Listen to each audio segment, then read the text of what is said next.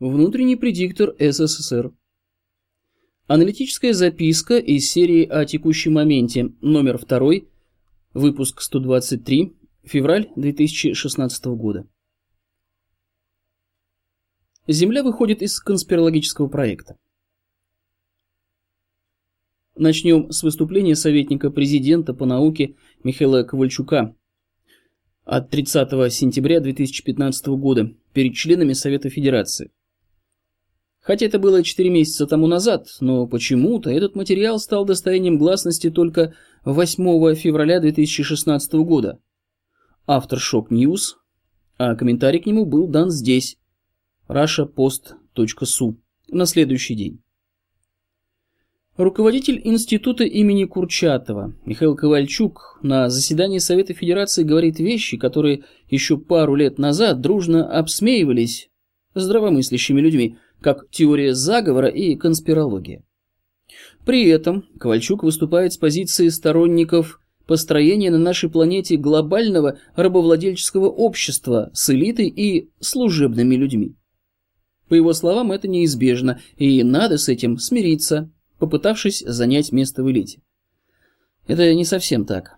Это тот случай, когда, пересказав своими словами, изменили смысл исходного сообщения. Если быть текстуально точным, то было сказано следующее. Цитата. Сегодня возникла реальная технологическая возможность в процесс эволюции человека, и цель – создать принципиально новый подвид Homo sapiens – служебного человека.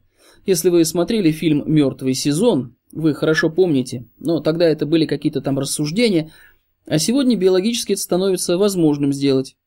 Свойство популяции служебных людей очень простое – ограниченное самосознание, и когнитивно это регулируется элементарно. Мы с вами видим, это уже происходит. Вторая вещь – управление размножением. И третья вещь – дешевый корм – это генно-модифицированные продукты. И это уже тоже все готово. Значит, фактически сегодня уже возникла реальная технологическая возможность выведения служебного подвида людей. И этому помешать уже не может никто. Это развитие науки, это по факту происходит. И мы с вами должны понимать, какое место в этой цивилизации мы можем занять. Конец цитаты. В общем-то, ничего нового.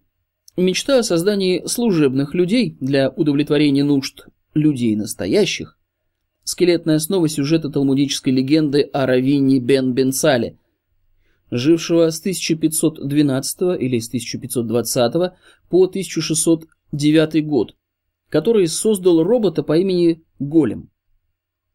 Какой-либо альтернативы этому фашистскому проекту будущего, признаки воплощения которого в жизни Ковальчук назвал в Совете Федерации, он не огласил. Вследствие того, что, как физик, толком не знающий ни биологии, ни психологии, ни культурологии и социологии, он не имеет за душой жизненно состоятельного ответа на вопрос, чем человек состоявшийся отличается от несостоявшегося в таковом качестве представителя биологического вида человек разумный, выросшего в обществе себе подобных. Ответ на этот вопрос на словах прост. Человек состоявшийся – это личностная воля под властью диктатуры совести. Но по жизни – этот ответ очень непростый на уровне рассмотрения общества и на уровне рассмотрения особенностей организации психики всякой личности. Тем не менее, единственная альтернатива тому глобальному фашизму, о перспективах становления которого рассказал Ковальчук в Софеде, глобальная цивилизация, в которой все живут под властью диктатуры совести. Информационная, холодная война идет с незапамятных времен, но обыватель обращает на нее внимание только тогда, когда она переходит в горячую и непосредственно вторгается в его более или менее благополучный мирок. Но в настоящий момент ей придают ускорение, потому что Сирия еще не пала. А при чем здесь Сирия? А при том, что именно там более двух тысяч лет назад состоялась передача библейского проекта глобальным предиктором от Греции Риму, о чем будет написано позднее. Что касается выступления Ковальчука, russiapost.su, то у него есть другая сторона, которая самому Ковальчуку вряд ли понятна. Известно, что ни в США, ни в Европе, а до последнего времени и в России такие вещи не обсуждаются публично, поскольку они, первое, давно отнесены к конспирологии, и второе, Культивируется мнение, что теми, кто придерживается конспирологических воззрений на течение истории и политики, должны заниматься психиатры, а в случае проявления ими организованной политической активности – судейские. Кто мог на протяжении многих десятилетий проводить глобальную пропагандистскую кампанию такого рода? Только коварный никто. Главный конспиролог, глобальный предиктор, поддерживающий свою монополию на делание глобальной политики, которому ясное понимание происходящего людьми и делатели альтернативной глобальной политики – непреодолимые препятствия в реализации описанного Ковальчуком проекта. Концепция общественной безопасности, далее КОП, не с момента ее появления в 1991 году, еще во времена СССР, и даже не в процессе проведения ее парламентских слушаний в 1995 году и выборов в Государственную Думу в 2003 году, а только 10 лет спустя, то есть в 2013 году, после инициирования некими прокурорами, охочими до легкого делания карьеры, и с их подачи экспертами судебных процессов в отношении книг КОП, были внесены в начале в список экстремистских работ, а сегодня, в 2016 году, и конспирологических. 12 февраля 2016 года в бульварной интернет-газете Питера «Фонтанка.ру» появился заказной наезд на бывшего ректора Аграрного университета Виктора Алексеевича Ефимова. Аграрный университет и заговор египетских жрецов. Смотрите текст статьи Фонтанка.ру. А чего так долго, почти четверть века, думали? Да потому что ни среди либералов, пришедших к власти в России после государственного переворота в августе 1991 года, ни тем более среди представителей второй, самой древней профессии журналистов, не было той меры понимания, которая необходима для охвата всех шести приоритетов обобщенных средств управления. Вот и получается, что 20 лет назад, 28 ноября 1995 года, Концепция общественной безопасности прошла режим парламентских слушаний в Нижней Палате, в Государственной Думе. Почему это стало возможным?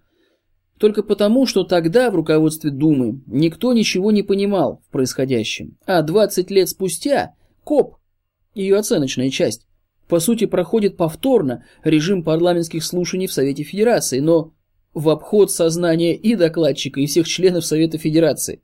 И снова никто ничего не понял потому что на этот раз и докладчик, и члены Совета Федерации, одобрившие доклад, были использованы в обход их сознания. Тем не менее, Совет Федерации поставлен перед выбором, как относиться к тому, что огласил Ковальчук, рваться в элиту рабовладельцев, либо реализовать альтернативный проект глобализации, ответив практически на вопрос, чем человек состоявшийся отличается от несостоявшегося в таковом качестве бандерлога. Нет внятного ответа у Софеда, но по умолчанию, на основании политики последних нескольких десятков лет, ответ первый – надо прорваться в глобальную элиту рабовладельцев. Да кто ж их туда пустит? Кому они там нужны? Как это могло случиться в наше время всеобщей грамотности и обилия ученых во всех сферах управленческой деятельности? Объяснение есть у нашего Козьмы Прудкова, предшественника ВП СССР. Первое. Узкий специалист подобен флюсу. Второе. Философ легко торжествует над будущую и минувшую скорбями, но он же легко побеждается настоящую. Это о несостоятельности гносеологической, познавательно-творческой культуры. Первый приоритет обобщенных средств управления. Но сколько бы ни кричали журналисты, конспирологи, конспирологи, это антинаучно, с этого момента, 8 февраля 2016 года, концепция общественной безопасности становится легитимной, с точки зрения всей законодательной власти обеих палат Российской Федерации. Библия и есть самая конспирологическая концепция управления западной цивилизацией, поэтому она нигде и никогда не проходила режим парламентских слушаний. Никейский символ веры, принятый исторически сложившимся христианством в 325 году нашей эры, самое яркое доказательство конспирологии библейского проекта, поскольку в нем нет почти ни одного слова из откровения Иисуса Христа – Тогда, в 325 году, под давлением римского императора Константина, это было тоже сделано в обход сознания 220 участников Никейского собора, из которых 218 проголосовали за то, чтобы признать Иисуса Богом. Но были и двое наблюдателей, которые воздержались и которые, возможно, управляли собором, чтобы получить желательный для них результат голосования. Не надо думать, что технологии манипулирования парламентской толпой появились только во второй половине XX века. Это может увидеть и понять любой католик или православный, было бы желание увидеть. Именно поэтому управление по конспирологической библейской концепции оказалось возможным и было более или менее устойчивым на протяжении без малого двух тысяч лет. Так что с февраля 2016 года можно де-факто считать, что концепция общественной безопасности прошла режим парламентских слушаний в обеих палатах российского парламента. Признание этого факта де юре – это лишь вопрос времени. Попытаемся ответить на вопрос, почему такое могло произойти в наш специфически просвещенный век. Концепция общественной безопасности, далее КОП, существует 25 лет. За этот период во взрослую жизнь вошло пять поколений. Концепция общественной безопасности существует в текстах, видеороликах и на эгрегориально-матричном уровне. Если кому-то не нравится термин «матрично-эгрегориальный уровень», то на ноосферном уровне. И хотя понятие ноосфера существует почти 100 лет, но официальная наука относится к нему скептически. С одной стороны, Вернадский гений, а с другой стороны, многим гениям свойственно чудить. И хоть Вернадский и Шарден сказали, что ноосфера существует, но ее руками не потрогаешь, и, соответственно, прямых улик, доказывающих ее существование и активность, как бы и нет. В этой области знания наука выступает в тесном союзе с религией, прежде всего библейской. К сожалению, ни Вернадский, ни Шарден не смогли представить внутреннюю динамику ноосферы понятным и приемлемым для науки образом. В нашем понимании ноосфера, как физический объект, это совокупность физических полей, излучаемых планетой, несущих определенную информацию и алгоритмику. То есть это дух Земли. Человеческий сегмент ноосферы включает в себя множество эгрегоров, начиная от коллективной психики случайных попутчиков и коллективной психики профессиональных сообществ до конфессионально-религиозных эгрегоров и далее до видового эгрегора биологического вида человек разумный, общего для всех представителей этого вида. Всякая мысль, даже не оформленная в лексике публично, будучи излучением физических полей организмом человека, поступает в ноосферу, привязанная к определенному эгрегору. Нет человека на Земле, не связанного таким образом с ноосферой и ее эгрегорами. Среди эгрегоров, как и среди людей, есть определенная иерархия, которая формируется на том же принципе, на котором формируется толпа-элитарная пирамида, которая символически изображена на однодолларовой банкноте. Суть принципа выражена в простом правиле. Каждый в меру своего понимания работает на себя, а в меру непонимания – на того, кто понимает больше. Хотя по отношению к эгрегорам формулировку следует изменить. Те эгрегоры, которые примитивнее по информационно-алгоритмическому обеспечению и в которых больше разного рода недостоверной информации, шумов, подчинены либо путаются под ногами у тех, которые превосходят их по названным параметрам. На этой же картинке однодолларовой банкноты на вершине пирамиды отдельно сидит всевидящее око, якобы обозначающее Бога и которое подразумевает самую высокую меру понимания в обществе, которое находится под контролем библейской концепции управления. Об этом же свидетельствует и тот факт, что на фронтоне каждого храма, католического или православного, всегда есть этот символ всевидящего ока, но этого знака нет ни на фронтонах синагог, ни на фронтонах мечетей, буддийских, индуистских или синтаистских храмов, ибо они, по мнению библейцев, были вне контроля библейской концепции. Но это было только до тех пор, пока страны и народы небиблейской культуры не были накрыты техносферой, созданной библейским Западом. Чтобы было понятно, о чем речь, автомобили, самолеты, компьютеры, интернет, мобильники созданы на основе библейской науки – адепты которой были обязаны следить за монополией на конспирологию Библии. Но вот в конце 20 века, в год крушения СССР, в русской цивилизации появляется альтернативно объемлющая по отношению к Библии концепция, которая претендует на меру понимания выше, чем мера понимания субъекта, обозначенного всевидящим оком. Более того, в КОП Без всякой эзотерики на русском языке в понятийно определенной форме доводится информация познавательно-методологического, гносеологического, историко-алгоритмического, идеологического уровня для всех членов общества, вне зависимости от их социального статуса. Так, КОП на эгрегориальном уровне накрыла все элиты и все религиозные толпы и лишила конспирологического статуса библейскую концепцию глобализации, сорвав с нее мистические покровы и обнажив ее фашистскую античеловеческую суть. Есть у этого явления и другая сторона – космическая. Сегодня астрономия утверждает, что во Вселенной, в нашей и других галактиках существует множество, может даже миллионы планет.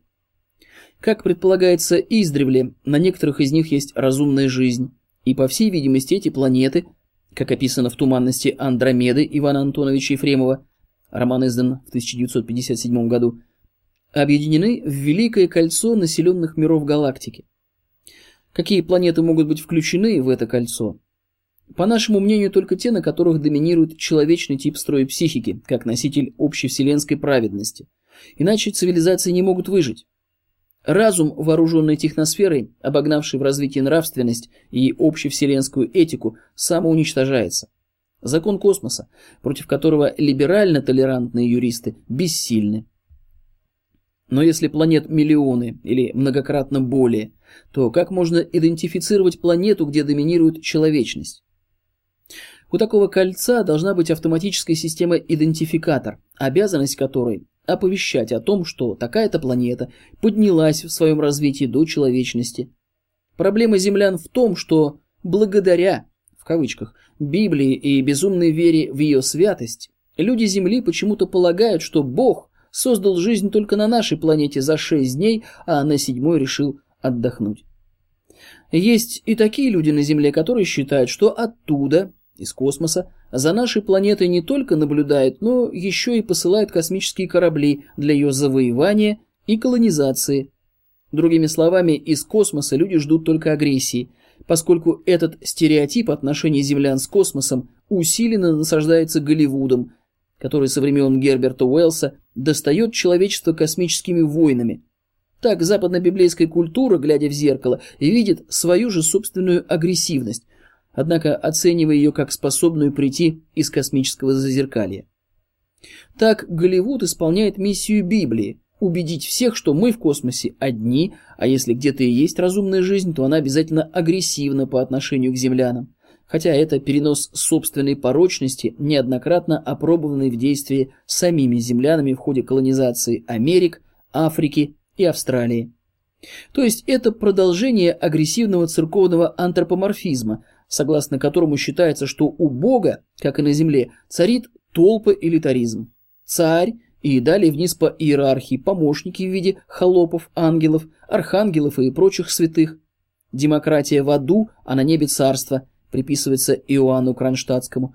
Об этом же писал великий русский писатель-фантаст Иван Антонович Ефремов в своем философском романе «Час быка», издан в 1969 году.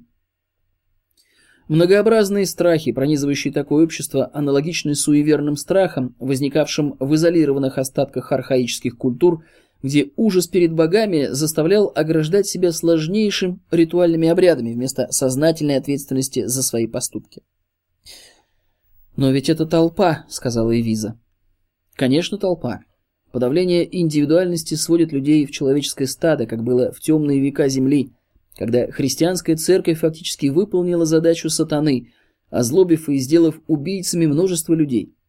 К несчастью, главная религиозная книга, наиболее техничная и могущественная из прошлых цивилизаций, белой, была Библия, наполненная злом, предательством, племенной враждой и бесконечными убийствами. Но как из Великого Кольца могут увидеть и понять, что некая планета вступает в эру человечности? По нашему мнению, на основе прочтения ноосферы планеты, в которой зарождается эгрегор человечности, после чего с такой планетой могут устанавливаться контакты другими внеземными цивилизациями. Но подобная ситуация может возникнуть только после полной эгрегориально-матричной перестройки ноосферы всей планеты на основе новой человечной концепции управления и в соответствии с ней изменяющейся психодинамикой населения планеты. В торсионно-волновой части спектра наша планета из далекого космоса будет выглядеть совсем не так, как это представлено библейской культурой и порожденной в ней наукой. Поэтому в начале 20 века этой наукой наложен запрет на исследование вакуума. Вакуума, обладающего некой внутренней структурой и ее динамикой, якобы нет, но есть пустота, и это научно установленный факт в кавычках поскольку в вакууме скорость передачи информации приближается к бесконечности. Поэтому концепция общественной безопасности КОБ вызывает такую ненависть и отрицание библейской культуры и ее неотъемлемой части – науки. КОБ – секта, КОБ зомбирует всех заговорами египетских жрецов. Яркий пример современного мракобесия, уже упоминавшаяся статья «Аграрный университет заговор египетских жрецов». После того, когда в ноосфере Земли станет доминировать эгрегор человечности, в Великое кольцо населенных миров галактики пойдет не техносферный, а биополевой сигнал, который оповестит кольцо о том, что в Солнечной системе, в галактике Млечный Путь, на третьей планете от звезды, которую мы называем Солнце, действительно зарождается разумная человеческая жизнь, все попытки человечества подавать техносферные сигналы в космос для установления связи с инопланетными цивилизациями никакого смысла не имеют, поскольку скорость передачи сигнала не выше скорости света, вследствие чего диалог на этих физических носителях невозможен. Но главное потому, что на планете Земля, как и в те темные времена, о которых в часе быка пишет Иван Антонович Ефремов, в ноосфере все еще доминирует эгрегор людей-животных, людей-зомби, людей-демонов или людей опущенных в противоестественность, которые почти 10 тысяч лет убивали и убивают себе подобных в локальных и мировых войнах, да и просто так, в повседневном быту. Совершенствуя орудия убийства и развивая самоубийственные субкультуры, наркотики, проституция, античеловечная педагогика – они сегодня поставили глобальную цивилизацию на грань самоликвидации. Меню на выбор в термоядерной войне, в катастрофе техносферного объекта, в результате деградации биосферы, в результате биологического вырождения недочеловечества в обществе потребления. Одновременно с появлением на Земле КОП в общество вошел интернет, благодаря которому в течение жизни одного поколения условия распространения информации кардинально изменились, после чего КОП в лексических формах продвигается со скоростью, многократно превосходящей скорость распространения информации в первые века после становления христианства или ислама. Пользователей интернета только в Российской Федерации 84 миллиона. Большая часть пользователей – люди от 14 до 50 лет – Молодежь и заинтересованная часть взрослого населения постепенно овладевают методологией освоения и создания нового знания, что лишает элиту возможности в будущем манипулировать кем-либо. Чтобы состояться в качестве человека, недостаточно родиться в виде Homo sapiens. Но если довелось в нем родиться, то выбор быть человеком либо не быть, выбор каждого, подтверждаемый делом либо бездельем, Выбор, который влечет определенные взаимоисключающие последствия, о которых было вкратце сказано выше. Так что с Днем Советской Армии и Военно-Морского Флота, дорогие соотечественники. Внутренний предиктор СССР 16-20 февраля 2016 года. Работа озвучена на студии Алекса Варшом, текст читал Симаков Алексей.